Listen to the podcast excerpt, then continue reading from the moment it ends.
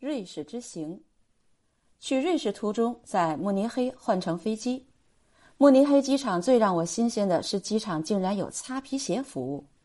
国内的擦皮鞋也不多见了，大概不好挣钱。可慕尼黑机场的擦皮鞋干得有声有色。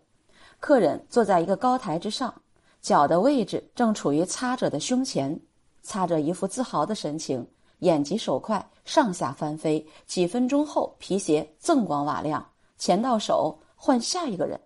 显然，擦皮鞋是欧洲人的文化，生生不息。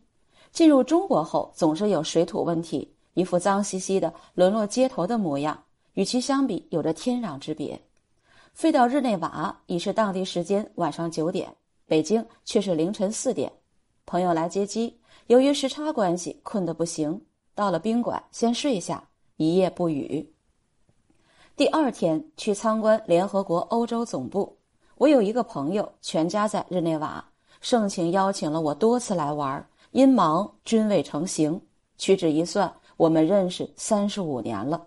那是在农村插队，少男少女的，转眼已是中年的尾巴，眼瞅着就进入老年了，人生不敢设想啊。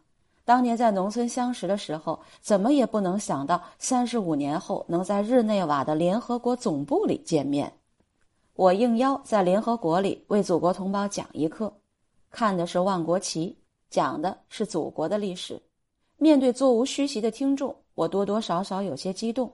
祖国真是强大了，联合国里竟然有这么多中国人，对自己的历史与文化抱有滚烫的赤子之心。离开联合国时，朋友送我上车。他在此工作超过二十年了，可能还将工作下去，直至退休。而我有可能不会再来。我们天各一方，旧情已变成友谊，记录了个人的一生，同时也记录了祖国的变迁。